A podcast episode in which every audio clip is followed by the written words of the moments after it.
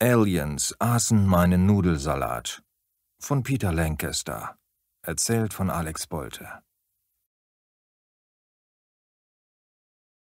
An einem schönen Sommertag, ich hatte mit meiner Shotgun von der Veranda aus bereits drei Krähen, einen Geier und einen Berglöwen abgeknallt, erschien Sams klappriger Minitruck im Vorgarten, und wenige Sekunden später quoll auch der Fahrer heraus. Sein Lunch baumelte ihm dabei wie immer in zwei Metalldosen an einer Fahrradkette um den Hals. Onkel Sam war so fett, dass er eine eigene Postleitzahl brauchte. Dennoch konnte er sich so flink bewegen wie ein Wiesel und war bei der Maisernte eine große Hilfe. Nur seine unkontrollierten Fürze waren bisweilen eine Plage, weshalb keiner mit ihm zusammenarbeiten wollte. Das blieb dann an mir hängen. Aber ein ehemaliger Marine mit dreistelligem Bodycount kennt keinen Schmerz. Ich bin nämlich auf Draht, wissen Sie. Ich war nicht begeistert, dass Sam meinen Vorgarten als Parkfläche missbrauchte. Es war auch nicht das erste und letzte Mal, aber jeder Versuch, ihm das Gegenteil zu erklären, endete seinerseits in wirren kommunistischen Verschwörungstheorien. Und das, wo doch jeder weiß, dass die wahre Bedrohung inzwischen von schnurrbärtigen Diktatoren ausgeht, die in fernen Ländern mit unaussprechlichen Namen Kinder fressen. Sam glotzte. Einen Moment lang zielte ich mitten zwischen seine Augen. Dann lachten wir herzlich und gingen ins Haus. Während Sam mir wieder über seine Arthritis erzählte und wie er wieder einmal den Postboten zur Sau gemacht hatte, steckte ich mir eine Zigarre an und machte uns beiden einen Nudelsalat. Das kann ich nämlich wirklich gut. Dennoch wollte Sam nichts davon abhaben. Er öffnete stattdessen eine der Metallboxen. Zuerst dachte ich, er hätte einen fahren gelassen, aber es war nur der drei Tage alte Würzpansen, der im Blechsarg nachgereift war. Sam verschlang ihn an einem Stück. Und dann ließ er wirklich einen fahren, weshalb ich die Fenster öffnete. Draußen hatte sich eine dicke Wolke vor die Sonne geschoben, die ich allerdings innerhalb weniger Sekunden als Raumschiff identifizierte. Ich bin nämlich auf Draht, wissen Sie? Es ist soweit, rief ich Sam zu. Die Außerirdischen invasieren uns. Sam glotzte nur. Ich überlegte einen Moment, ob ich erst die Polizei rufen, Sheriff Miller taugte nicht viel, oder erst meine Waffen unter dem Bett hervorholen sollte. Doch die Entscheidung wurde mir abgenommen, als ein mächtiger Ruck durchs Haus ging und ich aus dem Küchenfenster sah, wie die Landschaft um uns in eine bodenlose Tiefe fiel. Ich erkannte sofort, dass die Aliens mein Haus samt Vorgarten mit einem Traktorstahl in ihr Raumschiff zogen und bereitete mich darauf vor, geentert zu werden. Wenig später klopfte es an die Haustür. Ich öffnete mit schussbereitem Gewehr und erblickte die drei schönsten Frauen, die ich je in meinem Leben gesehen hatte. Eine war rothaarig, die zweite schwarz und die dritte blond. Alle drei langbeinig, großbusig und nur spärlich bekleidet. Na gut, sie hatten einen kleinen Schönheitsfehler. Sie besaßen jeweils nur ein einziges Auge und das mitten auf der Stirn. Aber niemand ist perfekt. Hallo, sagte die Blonde mit verführerischer Stimme. Dürfen wir hereinkommen? Aber sicher doch, grinste ich und nahm das Gewehr weg. Dafür machte sich mein kleiner Freund schussbereit. Die drei Zyklone, oder wie man solche Einaugen nennt, folgten mir auf ihren gläsernen High Heels in die Küche, wo Sam bereits seine zweite Blechbüchse geöffnet hatte. Sein grauer Bart triefte, und er wirkte leicht verlegen, als er die drei Alien-Damen erblickte. Er wischte sich den Mund am Ärmel ab, stand auf und reichte ihnen die Hand. Sam Ticklebones, stellte er sich vor. Wir sind Alia, Salia und Amalia, sagte die Blonde, die offenbar die Anführerin war. Und wer ist genau wer? fragte ich lauernd. Ist das nicht egal? hauchte die Rothaarige. Ihr werdet ohnehin jetzt sterben. Wusste ich's doch, polterte Sam. Wieder die Kommunisten. Halt die Klappe, Sam, wies ich ihn zurecht. Warum sollen wir sterben? Wir ernähren uns von Menschenfleisch, erklärte die Blonde. Viele tausend Jahre lang sind wir durch die Galaxis geirrt, bis wir endlich die Erde gefunden haben. Schon bald wird eine Armee von Metzger-Druiden in euren Städten landen und eure Spezies ausrotten. Na schön, sagte ich. Aber was esst ihr dann, wenn es unsere Spezies nicht mehr gibt? Und was habt ihr gegessen, bevor ihr unsere Planeten gefunden habt? Und wieso macht ihr es nicht einfach, anstatt mich mit meinem Haus und Onkel Sam zusammen zu entführen und mir das alles zu erzählen? Ich, äh, wir. Die Blonde wirkte verwirrt. Naja, war halt blond. Dann wurde ihr Tonfall zornig. Du bist so neugierig, Mensch, und deshalb wirst du als Erster sterben. Ein Summen kündigte die Ankunft eines fliegenden Roboters in Fußballgröße an, der nun in die Küche schwebte und an einem seiner Tentakel ein Fleischerbeil schwang.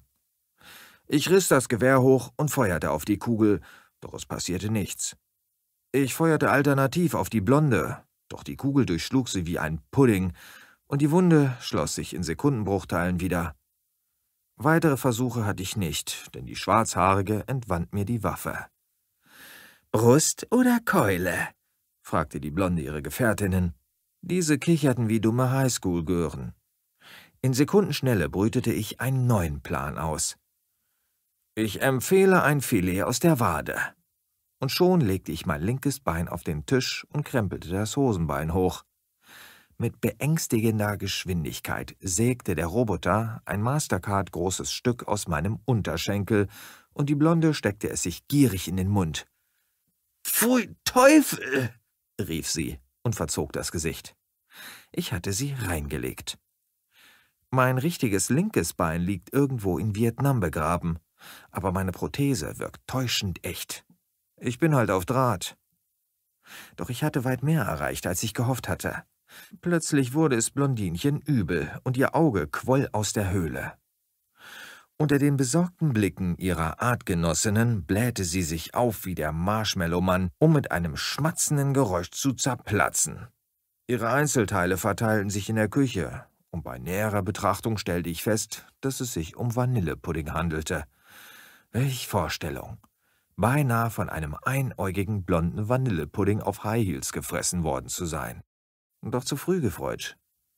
Plötzlich hörte ich die Haustür knarren, und wenige Sekunden später kam die Frau wieder in die Küche. Was zum Teufel, knurrte ich. Du hast mich fast reingelegt, Erdling, sagte sie wütend. Aber wir besitzen die Technik des Zeitreisens, und so habe ich, als ich das Desaster kommen sah, mich kurz vor meinem Tod durch ein Vanillepudding ersetzt. Ich riss meine Strahlenwaffe heraus. Guter Trick, Mädel. Aber was sagst du dazu? Das ist ein B-53 Ultralaser, kreischten die Weiber. Wo hast du den her? Aus eurer Waffenkammer, grinste ich.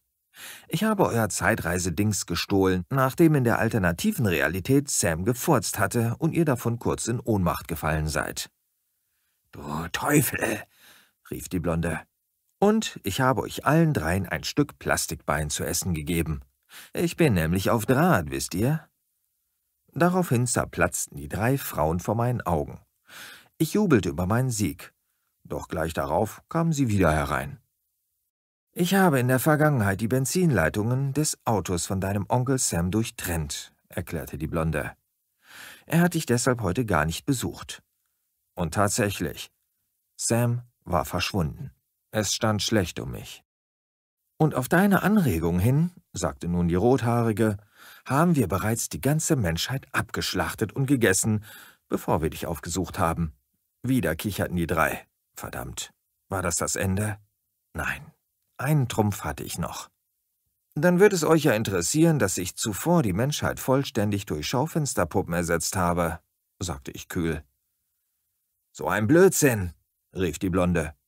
So etwas kannst du doch gar nicht. Doch dann platzten sie und der Kugelfisch von einem Schweberoboter fiel energielos zu Boden. Ich hatte gesiegt. Und Sam war auch wieder da. Allerdings hatte er seine Konserve noch nicht geöffnet, sondern war noch dabei, mir vom Postboten zu erzählen, den er zur Sau gemacht hatte. Leider war nicht alles wie vorher. Wir schwebten noch im All herum. Ich stellte fest, dass es außer den drei Damen keine Besatzung gab und steuerte das Raumschiff im Alleingang wieder zur Erde. Ich bin nämlich auf Draht, wissen Sie. Es half mir natürlich ungemein, eine dreisprachige Bedienungsanleitung neben der Kommandokonsole vorzufinden. Deutsch, Babylonisch und Englisch. Groß war der Schrecken, als ich wieder die Küche betrat und zumindest zwei der drei Alienfrauen wiedersah. Die schwarze und die rote. Sie machten sich gerade über meinen Nudelsalat her und schwatzten und lachten mit Sam, der ihnen Witze aus der Sonntagszeitung vorlas. Allerdings war die Sache schnell geklärt. Aufgrund einer Serie von Zeitparadoxa, die unser Zusammentreffen ausgelöst hatte, waren die beiden aus einem anderen Metaversum hierher materialisiert worden, um die quantenmechanischen Lücken zu füllen, die ich hinterlassen hatte. Nur die Blonde war dematerialisiert geblieben, wahrscheinlich weil ihre Haarfarbe nicht echt gewesen war. Aber das zu erklären führte hier zu weit. Die zwei hatten keine Lust mehr auf Menschenfleisch, seitdem sie von meinem Nudelsalat gekostet hatten und für weitaus bekömmlicher befanden. Sie beschlossen, bei mir zu wohnen und zu bleiben. Nach ein paar Monaten verließ die Rote mich aber wieder, sie war übrigens Salia gewesen, um für Karl Lagerfeld zu modeln. Mir blieb daher nur Amalia, aber das bis heute. Sie fickt nicht nur verdammt gut, ich habe auch keine Probleme mehr mit den Ratten, seit sie bei mir ist. Die Zeitparadoxa werden einige Jahrzehnte brauchen, bis sie sich wieder ausgleichen. Bis dahin ereignen sich gelegentlich merkwürdige Dinge. An manchen Tagen habe ich einen Wasserrohrbruch, der am nächsten Tag wieder spurlos verschwunden ist. Und manchmal wache ich auf und bin mit Jamie Lee Curtis verheiratet. Oder selber eine Frau. Aber das ist alles nur von kurzer Dauer, und so kann ich damit gut leben. Einmal habe ich im Lotto gewonnen, weil die Zahlen eine Woche früher im Fernsehen gesendet wurden, als man sie gezogen hat. Leider verschwanden das Geld und mein neuer Whirlpool wieder nach drei Tagen. Ein kleines Problem habe ich leider noch. Das Ersetzen der Menschheit durch Schaufensterpuppen. Der entscheidende Faktor im Sieg über die außerirdische Invasion ist etwas, das ich noch nicht getan habe, sondern noch tun werde. Genauer gesagt, noch tun muss. Keine Ahnung, wie ich es tun werde. Ich will es auch nicht wirklich, aber jedes Mal, wenn ich beschließe, diesen Plan zu begraben, taucht wieder Alias Raumschiff über meinem Haus auf und verschwindet erst wieder, wenn ich mir vornehme, es ganz sicher durchzuziehen. Also, Freunde, tut mir leid für euch, aber ihr seht, ich kann nicht anders.